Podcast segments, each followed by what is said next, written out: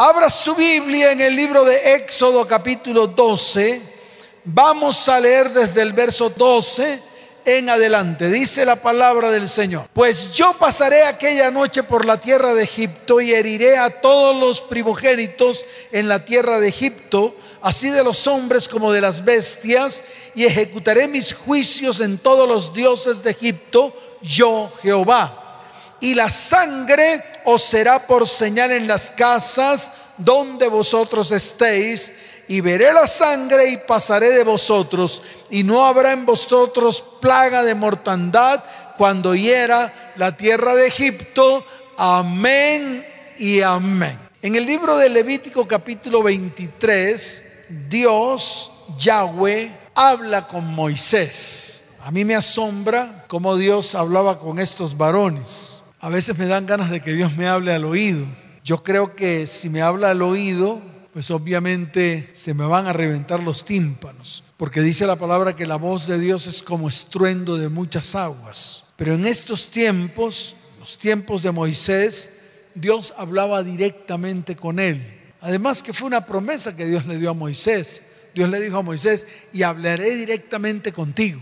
Y lo cumplió. Entonces en el libro de Levítico, capítulo 23, Dios habla con Moisés y le da una ordenanza, le da una orden para que Moisés la cumpliera sobre su pueblo, sobre el pueblo de Israel o sobre los hijos de Israel. Y dice la palabra que Él le ordena que se establezcan en el pueblo de Israel siete fiestas solemnes, cuatro ejecutadas en primavera, o se tenían que ejecutar en primavera, y tres que se tenían que ejecutar en otoño. Las cuales, estas siete fiestas eh, solemnes, serían proclamadas como santas convocatorias.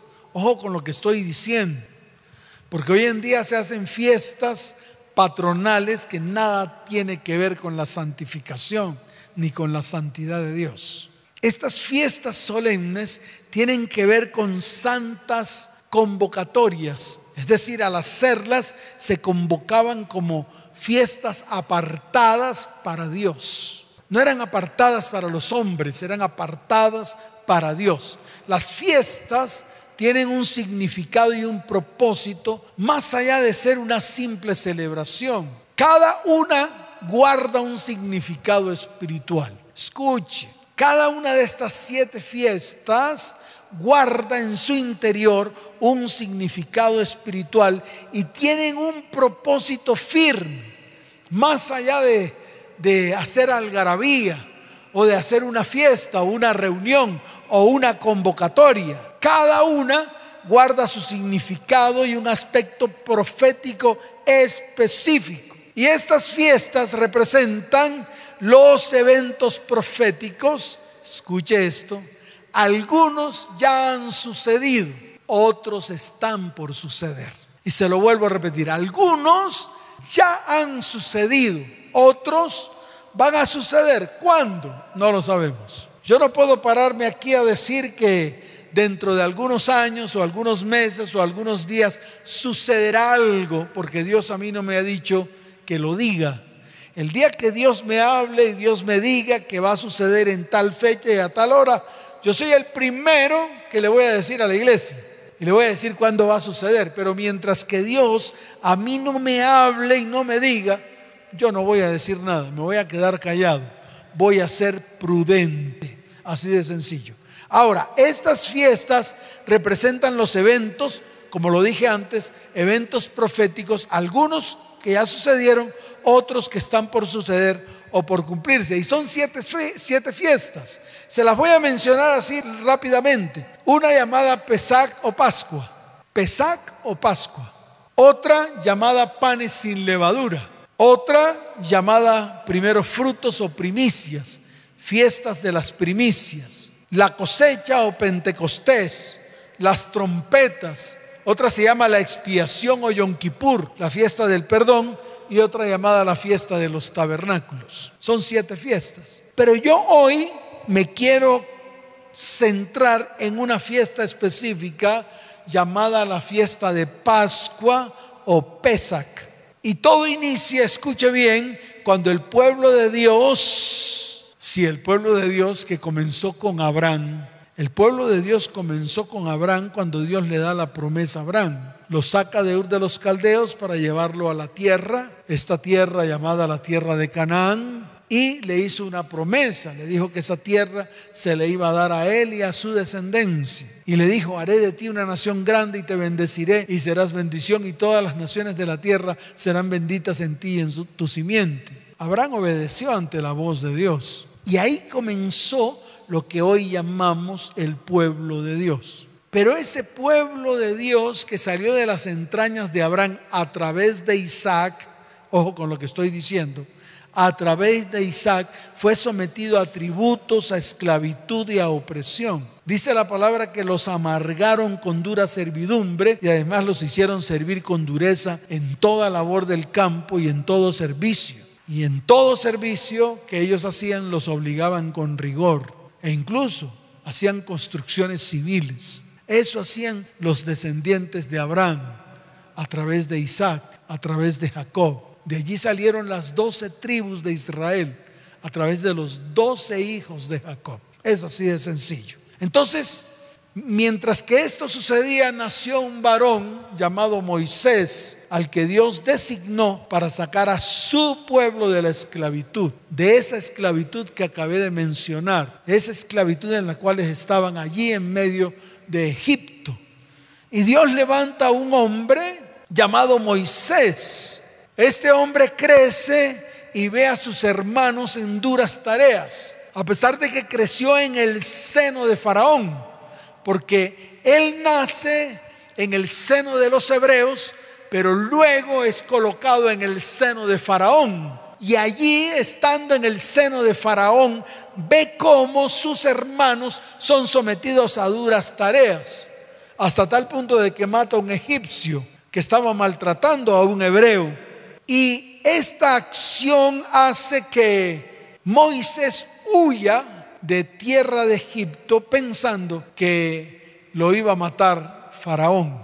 Muere el rey de Egipto y los hijos de Israel, dice la palabra, que gemían a causa de la servidumbre. Y dice la palabra que clamaron a Dios, clamaron a Yahweh. Y dice la palabra además que ese clamor subió delante de los ojos y de los oídos del Señor. Es decir, Dios escuchó el gemido de ellos. Y cuando escuchó el gemido de ellos, se acordó de ese pacto que había hecho con Abraham, que había hecho con Isaac y que había hecho con Jacob. Y dice la palabra que miró Dios a los hijos de Israel y los reconoció. Aquí me quiero detener un poco porque qué bueno que levantáramos nuestra mano derecha al cielo.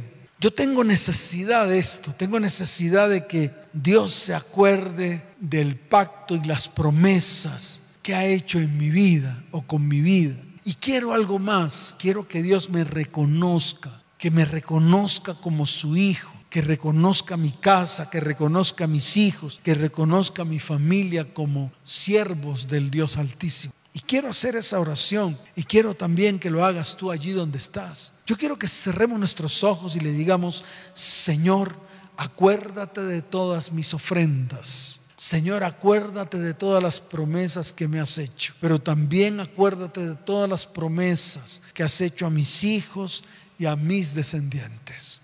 Te lo pido en el nombre de Jesús. Amén y amén.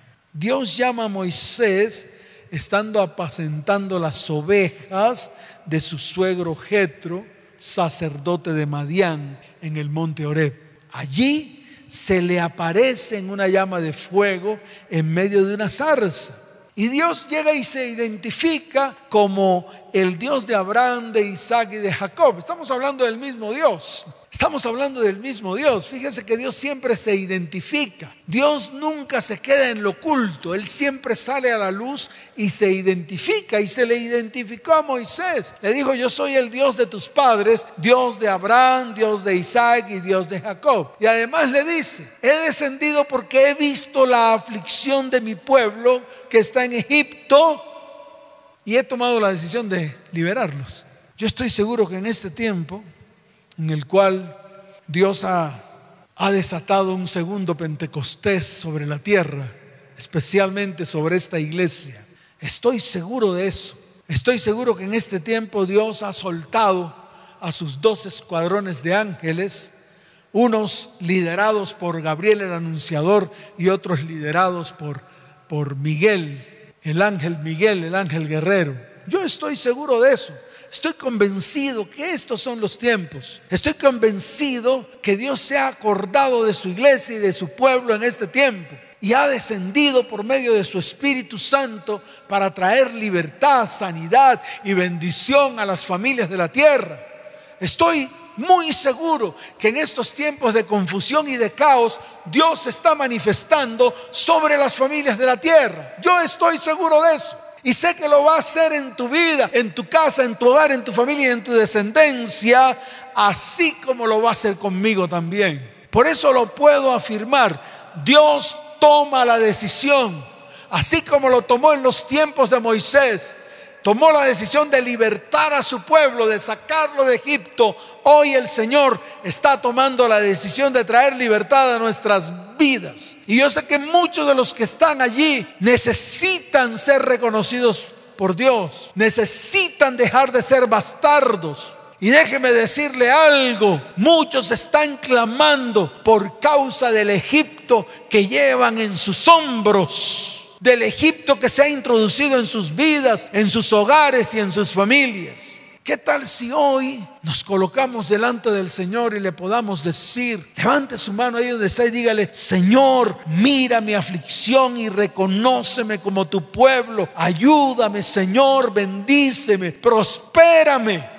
Mira la aflicción de tu pueblo. Escucha nuestro clamor a causa de nuestros exactores. Señor, conoce nuestras angustias y desciende hoy y líbranos de la mano de todos nuestros enemigos. ¿Cuántos dicen amén? Dele fuerte ese aplauso al Señor. Fuerte ese aplauso al Señor. Entonces el Señor toma la decisión en algún momento de liberar a su pueblo, de sacarlo de tierra de Egipto en algún momento. No habla de fechas, no dice que días después. No.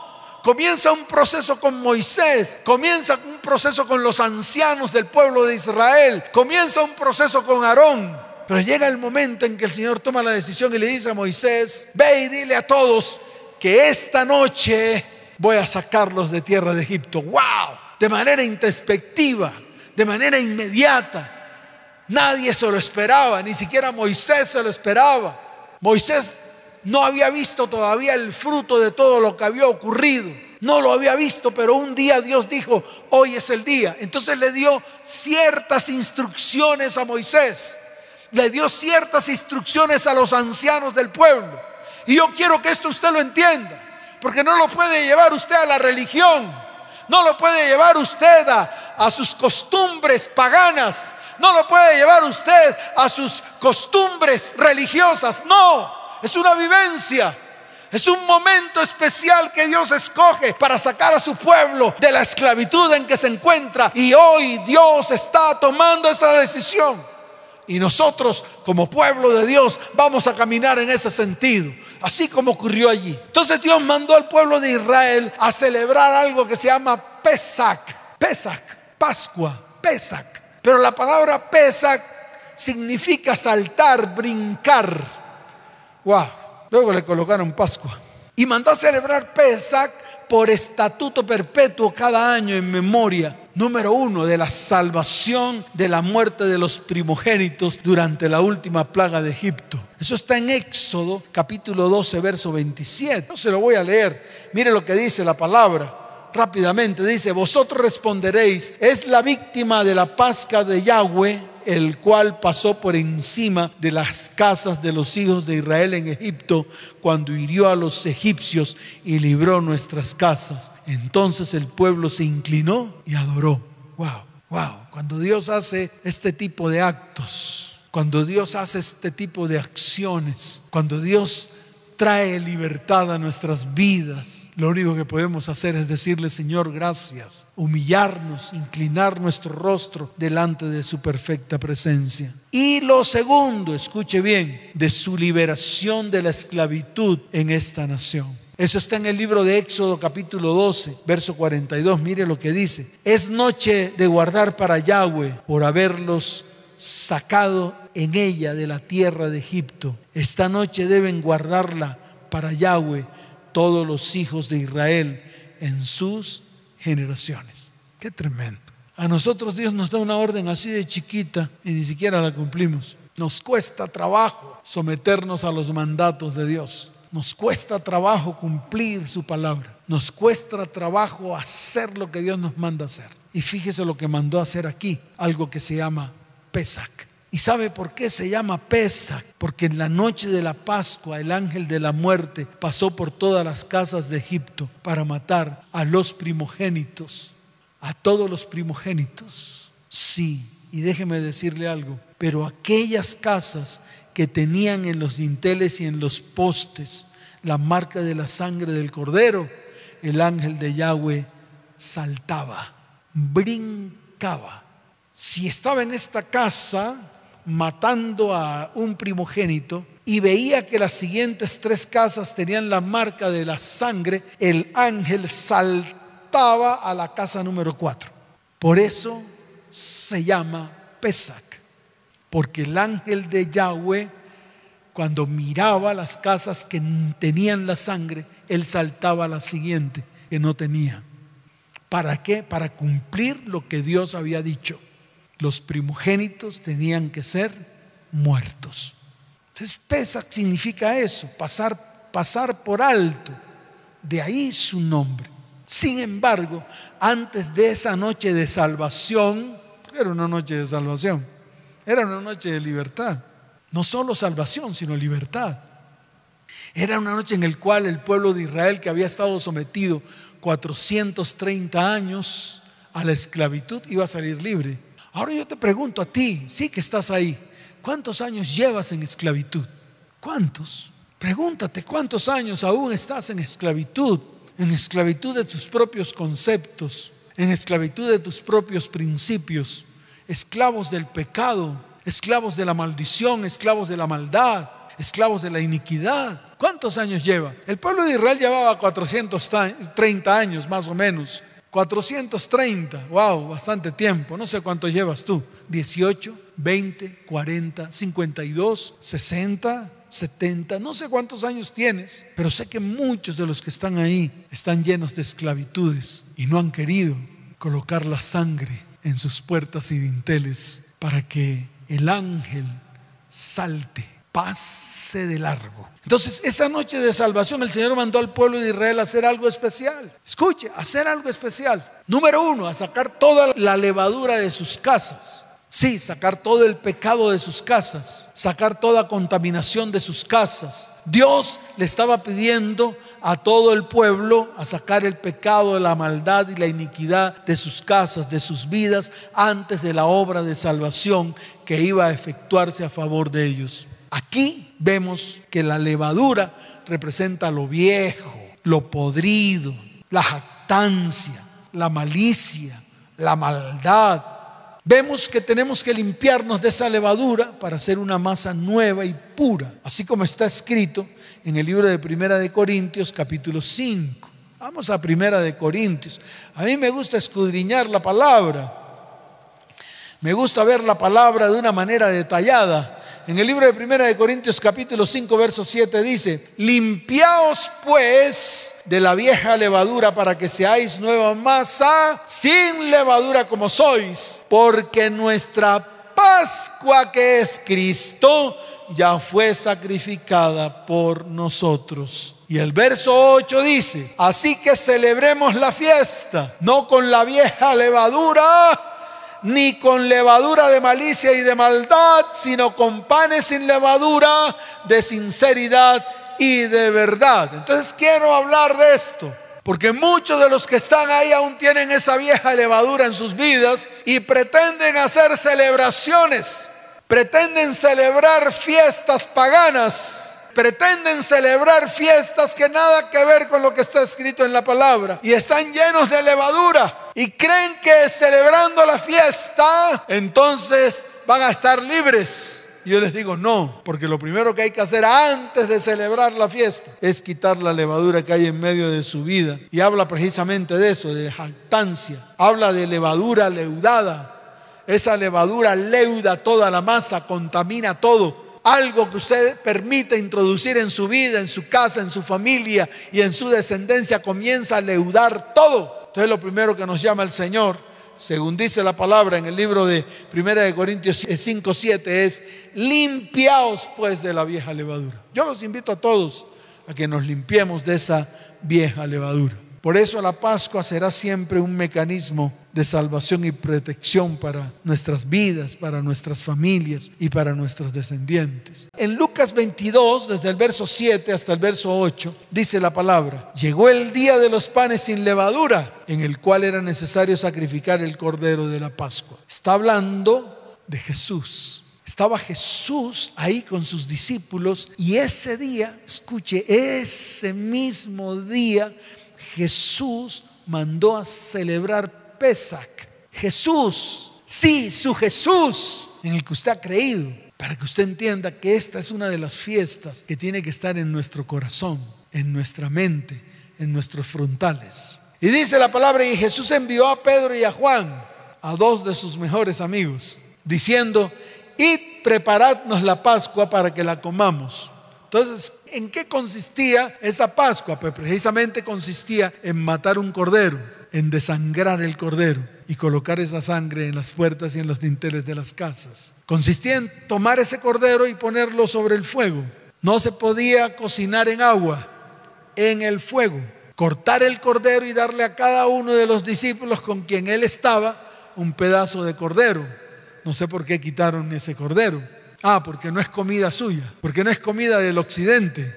No importa de donde usted sea, haga lo que hizo Jesús. ¿Por qué el hombre quita elementos a quien no tiene que quitar elementos? Entonces en vez de cordero colocan pavo, pollo.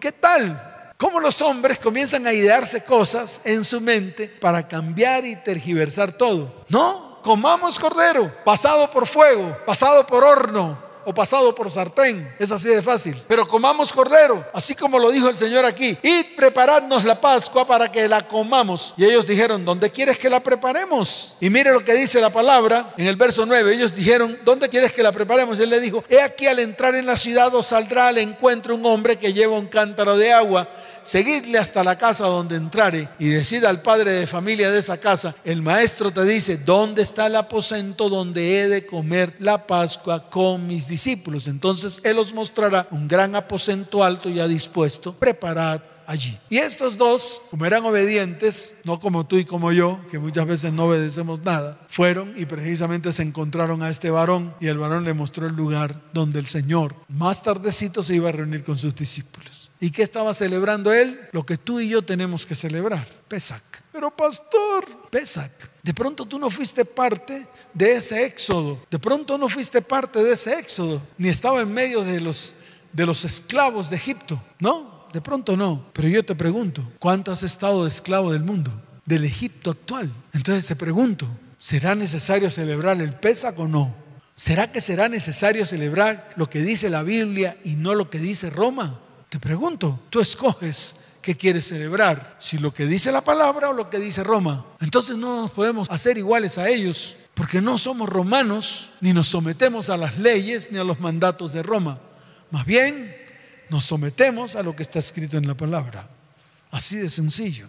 Entonces, preparemos la Pascua.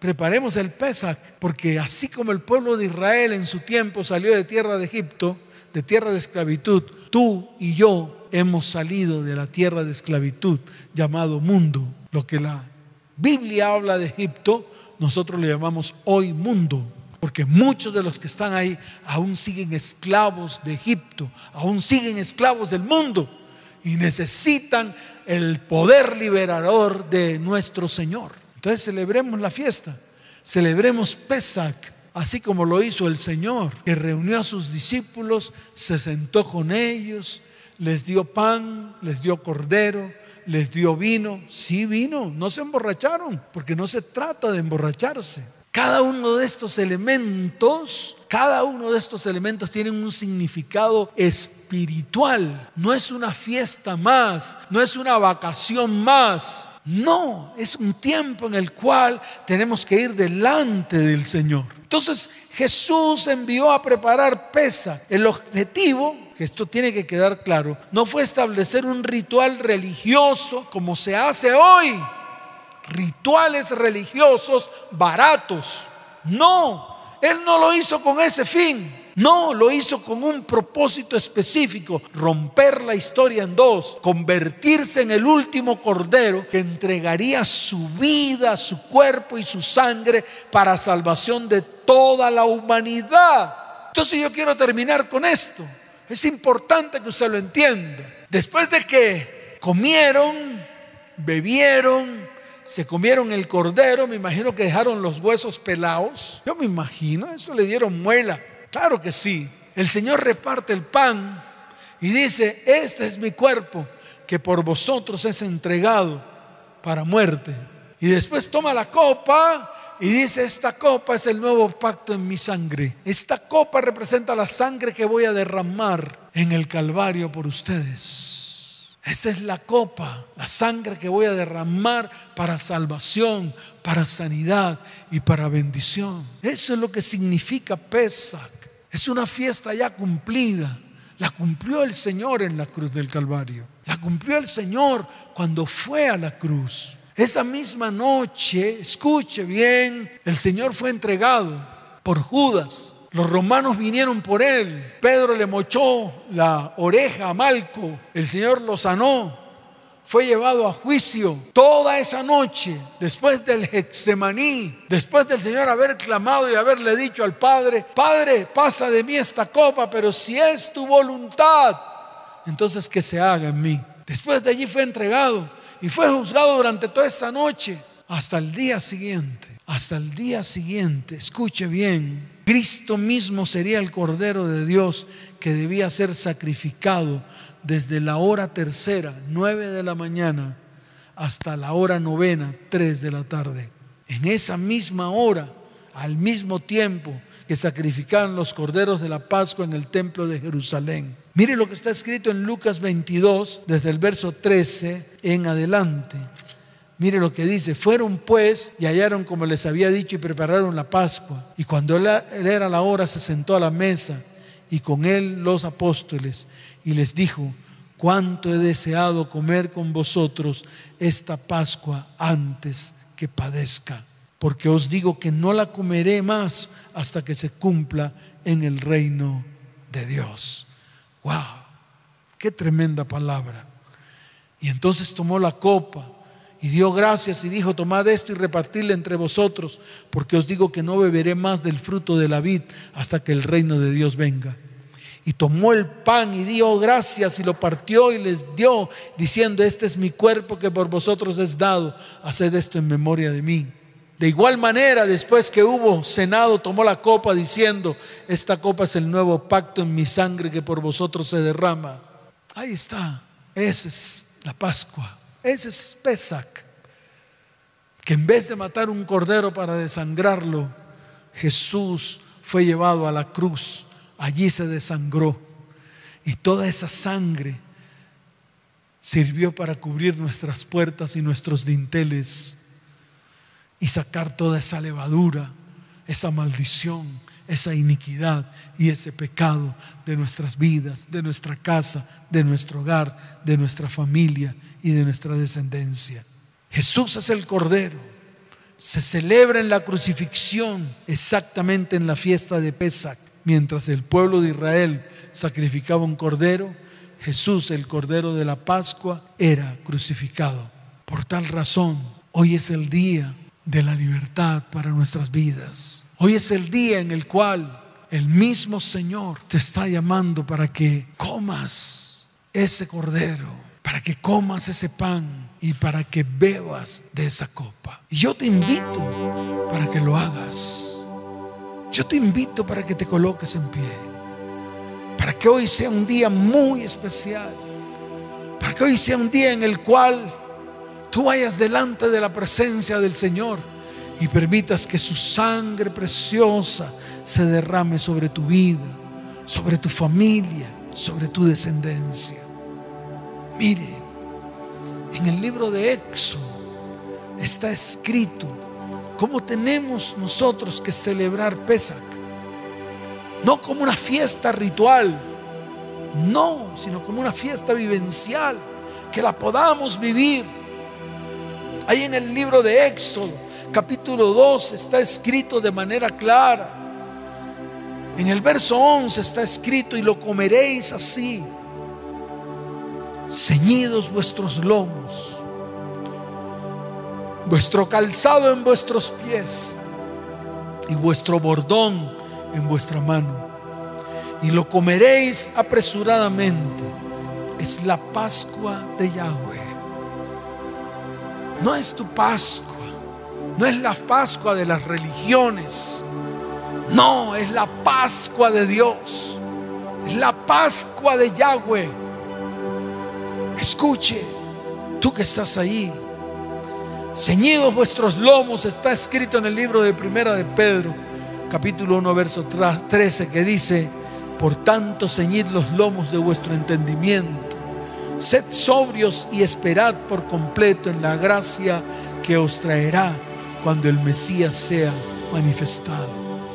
Ceñir quiere decir apretar, ajustar o rodear la cintura u otra parte del cuerpo con una prenda de vestir o con otra cosa. Ceñir los lomos en las escrituras representa la, la actitud, escuche iglesia, de estar listos, preparados para salir, para actuar, para tomar decisiones firmes. Eso es ceñir. Israel estaba listo para salir de la esclavitud y recibe la orden del Todopoderoso. Hoy su pueblo, su iglesia, tiene que estar listo para salir. Tiene que estar listo para dejar toda levadura tiene que estar listo para salir de la esclavitud en la cual está. Y esto es un mandato de Dios. Y esta es la orden de Dios para estos tiempos. Esto implica que debemos tener nuestra mente lista para actuar como hijos de Dios. Mas si todavía estamos en esclavitud, si todavía estamos viviendo como vive el mundo, es hora de ceñirnos de ajustar, de apretar las cuentas, de mirar lo que hay en nuestras vidas. Vuestro calzado en vuestros pies es colocar el fundamento y los principios reales en nuestras vidas basados en su palabra, no basados en conceptos humanos. Vuestro bordón en vuestra mano significa firmeza. Y eso le hace falta al pueblo. Por eso hoy vas a ir delante del Señor. Vas a levantar tus manos. Y vas a decirle, Señor, hoy quiero verte a ti. Hoy quiero mirarte y quiero que me mires. Quiero que me reconozcas como tu hijo. Quiero que perdones mis pecados y limpies mi vida. Anhelo que tu sangre preciosa lave todo mi ser. Porque esa sangre colocada en medio de mi vida, en medio de mi mente y en medio de mi corazón, me libra, me salva, me trae salvación y me trae vida eterna. Levanta tus manos al cielo. Cierra tus ojos y permita que el Señor te mire hoy con ojos de misericordia. Tus ojos revelan que yo nada puedo esconder, que no soy nada sin ti, oh fiel Señor.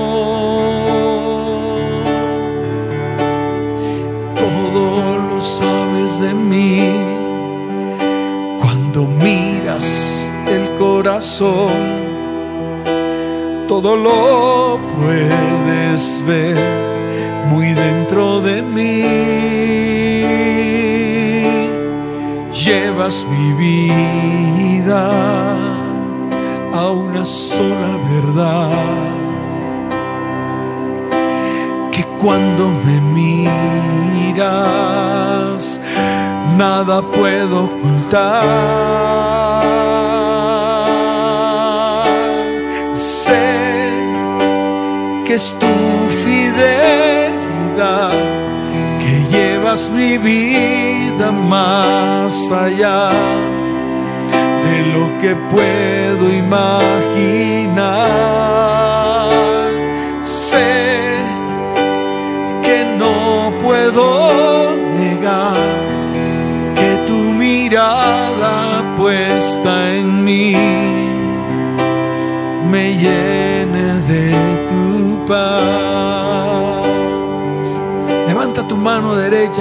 Señor, así como miraste a tu pueblo, ahora mírame a mí, Señor, y líbrame de toda esclavitud en la cual estoy.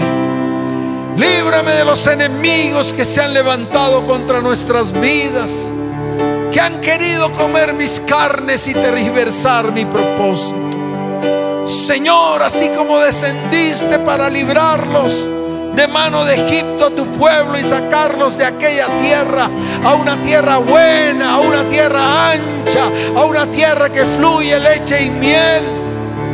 Hoy te pido, Señor, que escuches mi gemido, que te acuerdes de tu pacto, de tus promesas, que mires, Señor, a tus hijos que hoy a ti claman. Reconócenos, Señor, como tus hijos. Reconócenos, Señor, como tus siervos. Hoy es el día, amado Padre, de mi libertad. Por eso nos presentamos delante de ti. Por eso anhelamos que tu fidelidad, tu amor, tu bondad y tu misericordia nos alcance. Levanta tu voz, porque hoy es el día en que muestras tu fidelidad a tu pueblo. Hoy es el día, Señor, que podemos decir, sé que es tu fidelidad. Levanta tu voz y dilo, sé que es tu fidelidad que lleva mi vida más allá de lo que puedo imaginar.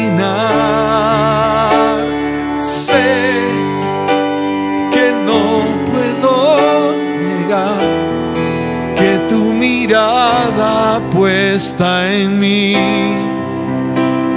me llena de tu paz, que tu mirada puesta en mí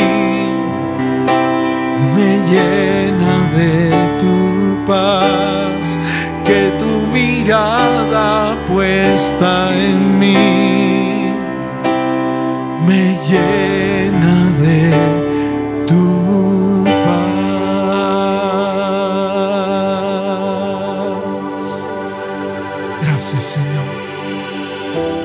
damos la gloria y la honra. Te damos el honor y la majestad solo a ti. Te damos la gloria y la honra por este tiempo de libertad. En el nombre de Jesús. Amén. Y amén. Dele fuerte ese aplauso al que vive. Fuerte ese aplauso a nuestro Señor, a nuestro Salvador. Y tú que estás ahí, que vienes por primera vez a una de estas transmisiones, coloca tu mano en tu corazón. Queremos orar por ti. En estos momentos, si tú necesitas consejería, ahí están apareciendo unos números de WhatsApp. Puedes escribir a ellos diciendo, necesito un consejo, necesito ayuda espiritual. Coloca tu mano en tu corazón y hoy vas a reconocer tu pecado delante de Dios. Dile, Señor, hoy reconozco mi pecado delante de ti. Perdóname, Señor. Hoy me arrepiento. Hoy me vuelvo a ti con todo mi corazón y te recibo dentro de mí como mi único y suficiente Salvador. Escribe mi nombre en el libro de la vida y no lo borres jamás. Amén y amén. Estaremos conectándonos con ustedes, contactándonos con ustedes, si escribes a los números que aparecen allí en nuestra línea de WhatsApp. Y toda la iglesia colóquese en pie, los voy a bendecir. Padre, bendice a tu iglesia. Padre, que hoy comience el cumplimiento de tu palabra y tus promesas en medio de tu iglesia. Iglesia Cristiana ETP, te bendigo con abundancia de paz, te bendigo con salud y te bendigo con prosperidad. Los amo con todo mi corazón. Que Dios derrame sobre vosotros su espíritu. Amén y amén. Bendiciones, nos vemos. Chao, chao.